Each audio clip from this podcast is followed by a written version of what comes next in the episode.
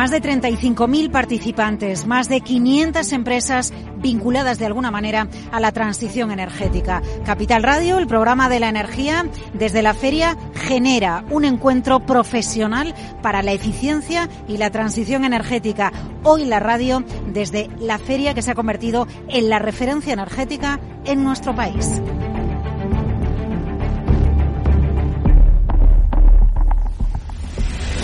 El programa de la energía con Laura Blanco.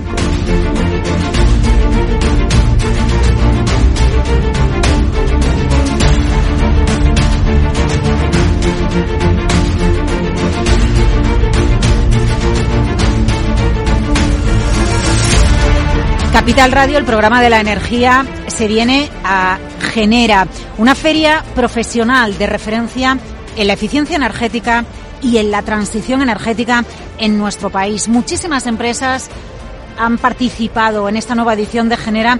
Les acompaña en Capital Radio su director, el director de Genera, que es Alberto Leal. Alberto, gracias por atendernos. ¿Qué tal todo?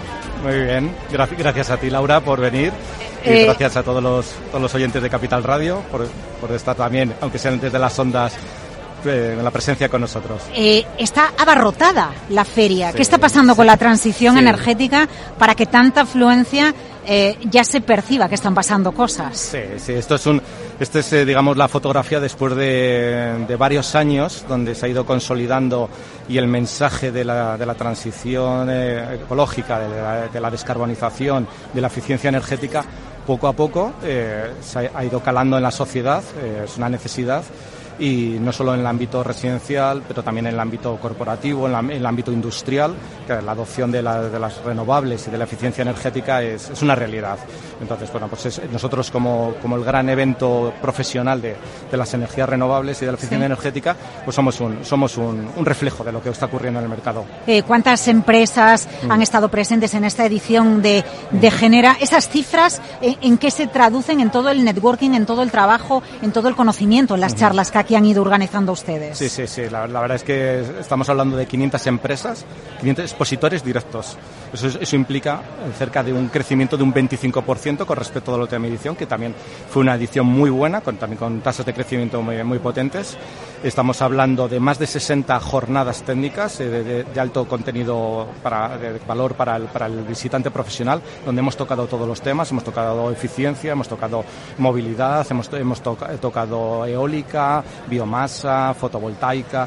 Digamos que todo, todo el visitante profesional eh, ha podido ver unas jornadas muy potentes y la verdad que yo estoy seguro que se han ido muy contentos con esas jornadas y por supuesto el contenido expositivo de esas 500 empresas. Eh, bueno, y al margen eh, de, de, la parte más técnica, la transición mm. energética, la importancia de, del contacto persona a persona, frente mm. a frente a la hora de hacer negocios, sí. porque recordemos, esta es una feria profesional. Totalmente. Donde profesional. las empresas buscan eficiencia sí, energética y se trata de casar, de machear eh, el interés es. que tiene una empresa por encontrar esa eficiencia energética y por la transición mm. energética que le exige la regulación mm. con los mejores proveedores, ¿no? Eso es, eso es. Aquí tenemos las, las principales empresas líderes están, están aquí.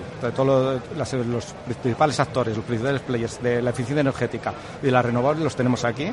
Es un sector muy dinámico, donde hay una, un alto contenido de negocios, de networking. Eh, estamos hablando de 35.000 profesionales que con esas 500 empresas, la, la verdad es que es, es brutal. O sea, es una feria profesional, pero al final lo que se está gestando aquí esto, esto luego llega al usuario final. Esto, es, eh, esto no es una cosa profesional que, que no depende del resto de la, de la, sociedad. Esto, todo lo que ocurre aquí, en breve, estará.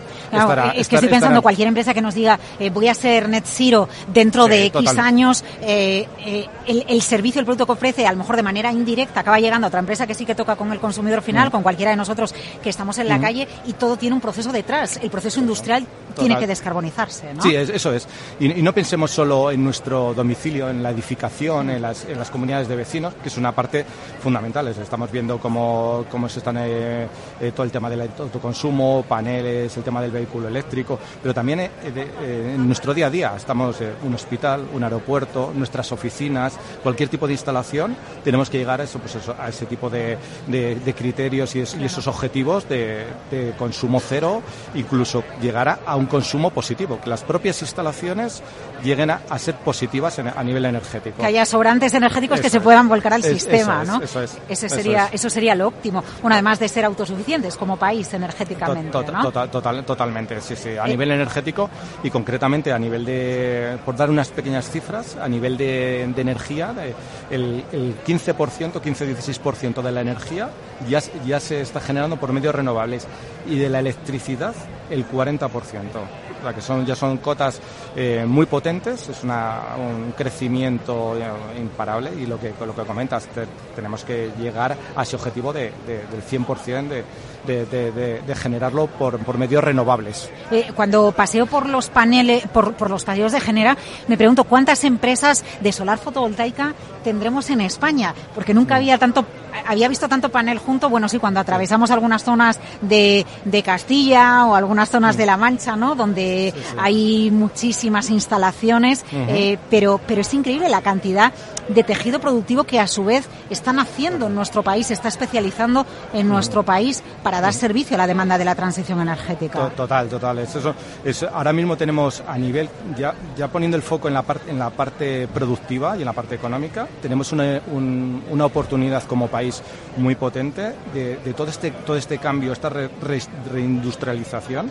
que, ahora mismo estamos empezando todo, todos desde el mismo punto de partida, que España eh, sea uno de los referentes, en, este caso en el fotovoltaico, o en la eólica, o en cualquier, otro, cualquier otra materia de, la, de las renovables o en vehículos eléctricos. ese es el ambiente que se respira aquí cuando usted habla con los profesionales que acuden a la feria. Total, totalmente, sí, sí, hay, una, hay un clima muy positivo. Eh, hay, hay ganas de hacer cosas, hay ganas de, de crear proyectos, eh, el mundo financiero también está muy presente en la, en la, en la feria porque tiene porque ven que es un... Es un, no, porque hacen falta fondos para que la transición sea una realidad, ¿no? Y está la parte pública, pero también tiene que haber una colaboración privada. totalmente, es, es, un sector muy intensivo en, capital, o sea, son, son estructuras muy, muy, muy, importantes que necesitan unos fondos, hay mucho capital riesgo, hay mucho business angel, hay, hay grandes empresas y grandes fondos de fuera del sector que están mirando eh, lo que está haciendo las energías renovables para, para, entrar, como, pero como un sector industrial, no, no como un producto financiero de compra y venta de energía, no, no, no,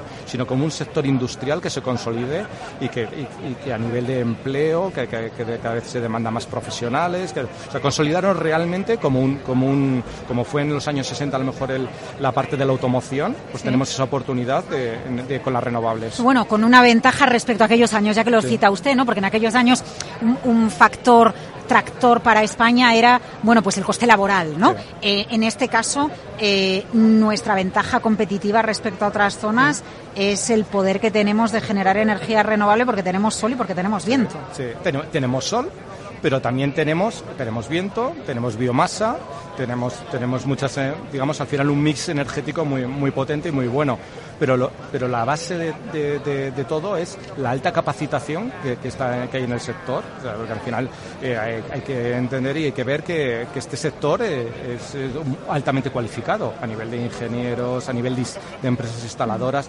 Y la verdad es que bueno, pues eso tenemos la suerte de, tener una capacitación muy alta y profesionales de otros sectores que están viendo una posibilidad de ampliar su, su, su tarta, por decirlo que es un, con el mundo de la instalación, hasta ahora pues trabajaba mucho con la iluminación, con la domótica, con las instalaciones y están viendo que es una, una oportunidad brutal en tener eh, en su portfolio la capacidad de, de hacer instalación de, renovables, de vehículo eléctrico, porque son sectores que están creciendo a dos dígitos. Entonces es una oportunidad muy buena para, para la economía y sobre todo muy profesional. Eh, ya que cita usted el campo profesional que atrae, ¿tenemos suficiente talento en España para dar salida a todo ese interés de inversores, de empresas, todo el movimiento que estamos observando en esta edición de Genera aquí en IFEMA, se traduce en que pueden casarse las ofertas de trabajo con, con eh, el talento que tenemos en España?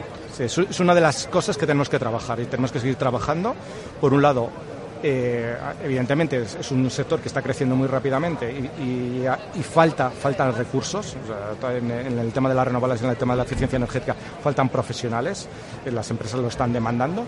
Y luego también tenemos una obligación entre, entre todos lanzar un mensaje a la sociedad que es un que esta es una profesión muy atractiva y que es una, con una capacidad de, de, desarrollarse como profesional y como persona muy, muy importante y tenemos que seducir a todos estos jóvenes que están ahora mismo en las, en las, facultades de ingeniería, eh, incluso arquitectos o en los institutos de formación profesional, que es una oportunidad muy buena eh, el, trabajar en el mundo de, de, las renovables y en el tema de la eficiencia energética.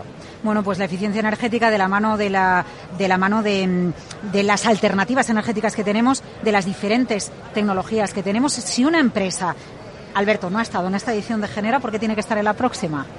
Porque, la verdad es que Aquí se mueve todo. todo. Todo, ocurre, todo ocurre alrededor de Genera, a nivel de contenido, a nivel de negocios. Aquí hay luego prácticamente todas las ediciones y luego, luego veremos las cifras.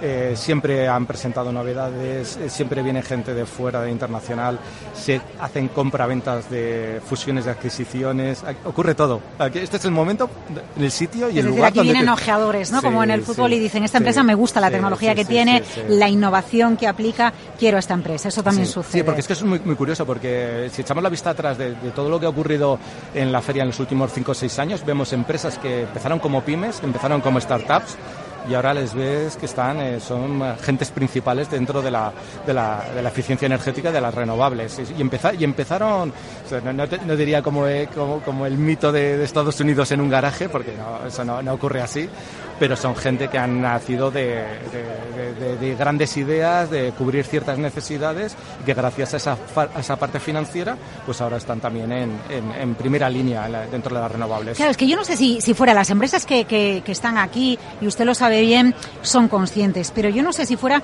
Em, en la calle somos conscientes del papel que está jugando España en la transición energética.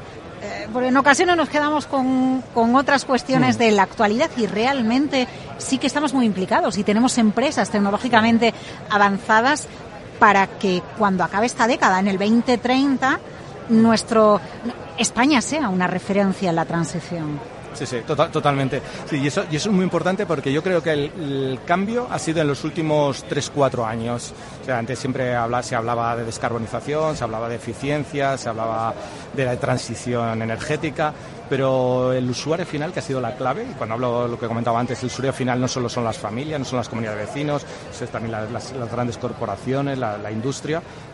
Es que esto es que aparte que es una necesidad, es útil, es útil y, hay un ahorro.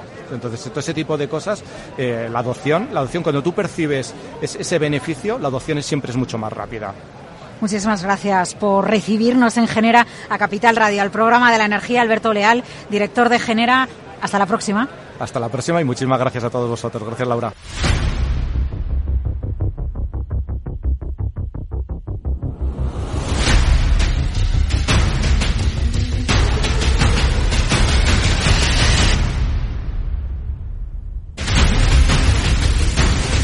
Un actor crucial en la transición energética en España y, por supuesto, con presencia en esta feria que se celebra en IFEMA Genera es el IDAE. Les acompaña Miguel Rodrigo, es director de Conocimiento, Desarrollo de Negocio y Competitividad.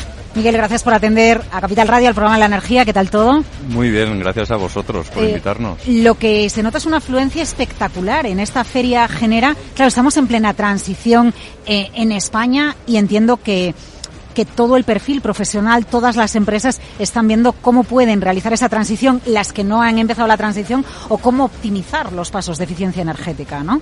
Claro, yo creo que la feria es una buena muestra de cómo está evolucionando el sector y cómo ha crecido el sector en los últimos, en los últimos años. El grado de aumento de participación de empresas, de, asistentes a la feria, creo que da una muestra de todo lo que estamos avanzando en materia de transición energética. Eh, ¿Qué hace el IDAE? ¿Cómo está impulsando el IDAE la transición energética? Porque, a ver, usted es director de conocimiento, desarrollo de negocio y competitividad. La empresa española, nuestro tejido productivo, quiere buenos planes de negocio, quiere ser más competitiva. Ser más competitivo, por ejemplo, para quien exporta, le ayuda a exportar más. Para quien trabaja en casa, le ayuda a, tener ahorros de costes, por ejemplo, ¿no? Para ser precisamente más competitiva. ¿Qué hacen ustedes en IDAE? Pues en IDAE, y esto lo hemos hecho siempre, una de las cosas que hacemos es precisamente hacer llegar a las empresas y a los ciudadanos información para que puedan tomar las decisiones de inversión en materia de energías renovables y eficiencia energética, hacerles ver que son modelos de, negocio efectivamente viables.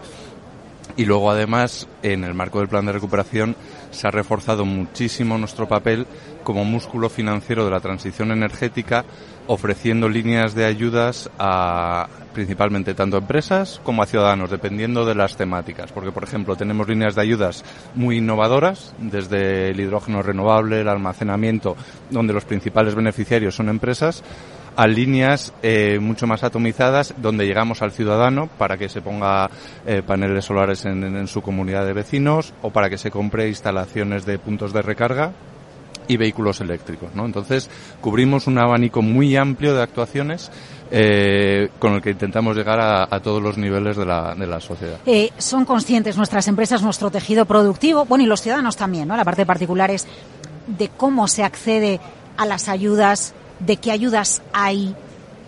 Yo creo que cada vez más y el mejor indicador lo tenemos en la demanda que están teniendo. Es decir, hemos tenido programas de ayuda que gestionamos nosotros directamente desde IDAE, eh, en los cuales la demanda ha sido siete veces superior al presupuesto que teníamos disponible. Han sido un éxito brutal. Y caso de ejemplo de esto es el hidrógeno renovable o el almacenamiento pero las comunidades autónomas que gestionan líneas de ayudas para autoconsumo con los fondos que nosotros les transferimos tienen más de 100.000 expedientes. Es decir, esos son muchos paneles fotovoltaicos en, sí. en, en, muchas sí. comunidades de vecinos, en muchas casas, y es... Eh, y ha supuesto realmente un punto de inflexión en cuanto a la percepción que se tiene desde las empresas y los ciudadanos de la posibilidad de participar activamente en la transición energética. Por ejemplo, el caso del autoconsumo para mí es paradigmático. Hay un antes y después de, de, estas líneas de ayudas del plan de recuperación. Eh, claro, es que tengo entendido que a través del IDEA se han canalizado más de 9.000 millones de euros ya vinculados a esa transición energética en nuestro país. Más de 9.000 y subiendo, y efectivamente. Subiendo. Vale. Estamos en los 9.700 a día de hoy.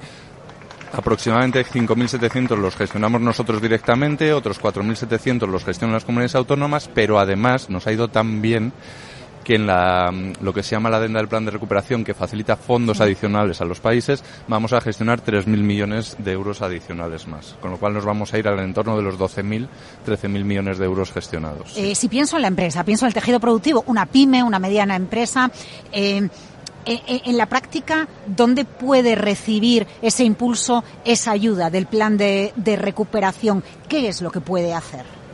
Pues eh, puede, o bien a través de la página web del IDAE, eh, ver las distintas líneas disponibles en cada momento, donde se recoge la documentación a presentar, o en la web de las comunidades autónomas. Re respecto al tejido empresarial, creo que es muy importante también que no nos olvidemos en la transición energética que tenemos que ser capaces de producir aquí todos aquellos equipos que queremos usar en la transición energética, ¿no? Los, eh, las palas de aerogeneradores, los paneles fotovoltaicos, las baterías, ¿no?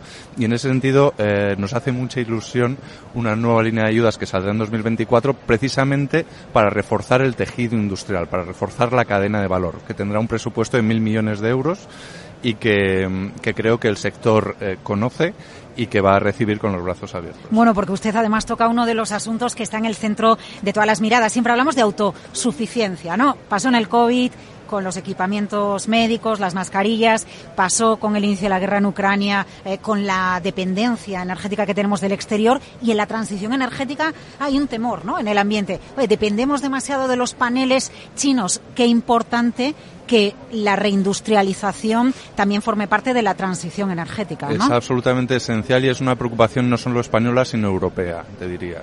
Entonces, eh, queremos ir en esa línea. A día de hoy es verdad que ya un parque eólico, el 90% se puede generar con cadena de valor nacional y un parque fotovoltaico el 60%, pero queremos ir a tantos por cientos mayores, porque creemos es muy importante no sustituir unas dependencias por otras, efectivamente. Somos muy conscientes, tanto a nivel nacional como europeo, y estamos trabajando en esa, en esa línea en, la línea de aprovechar esta, esta oportunidad que supone para el tejido industrial eh, la transición energética. Bueno, y además en España tenemos empresas y tenemos talento también, ¿no? Para que eh, haya una parte importante de la cadena de valor de la transición energética que se fabrica en España. Claro que sí, claro que sí, claro que sí. Lo tenemos, el ejemplo, por ejemplo, en eólica marina, tenemos una experiencia muy fuerte en eólica terrestre, tenemos experiencia en la industria naviera, combinando eso tenemos el potencial de ser un actor líder también en eólica marina, que todo el mundo pensamos que va a ser un sector de mucho desarrollo. A futuro. Bueno, sabemos que están ahí los astilleros ¿no?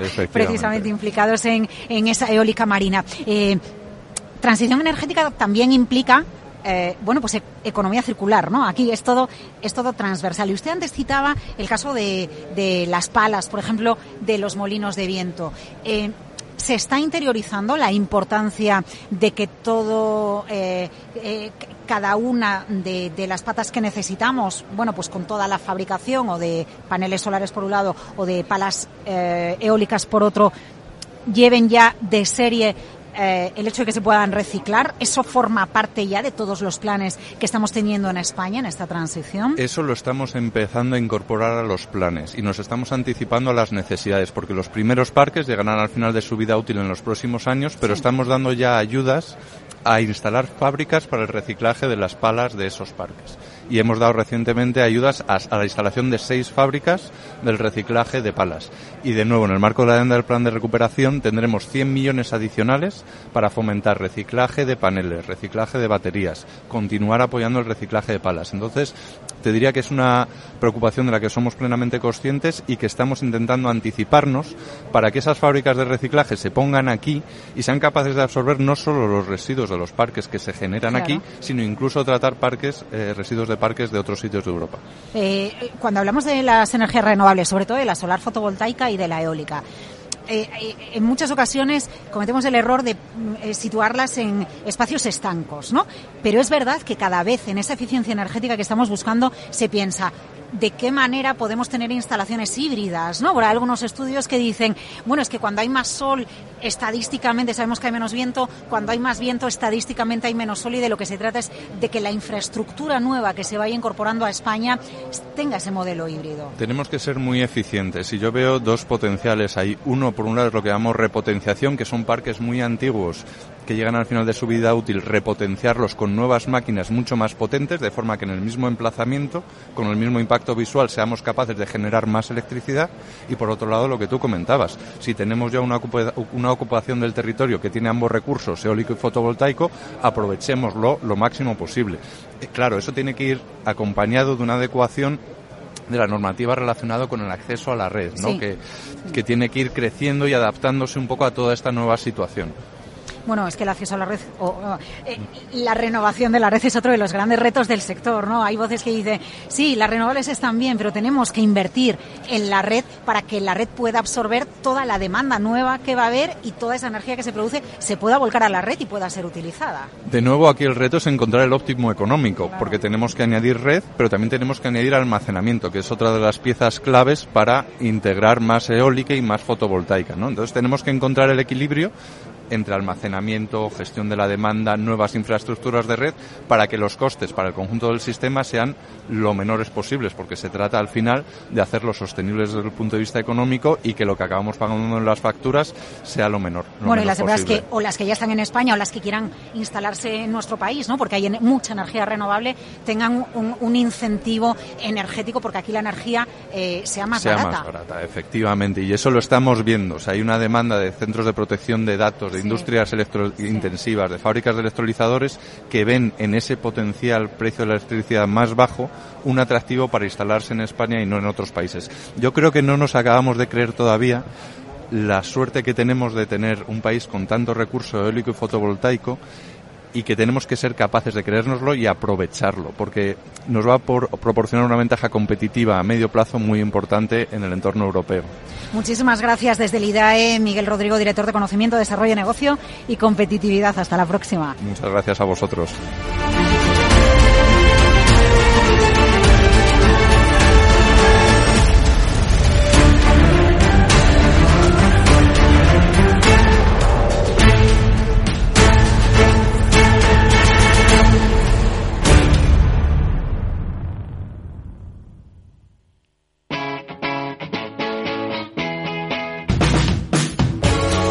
Capital Radio.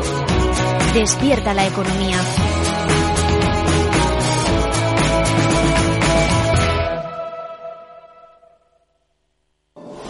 La economía vuelve a El Balance con renovada presencia.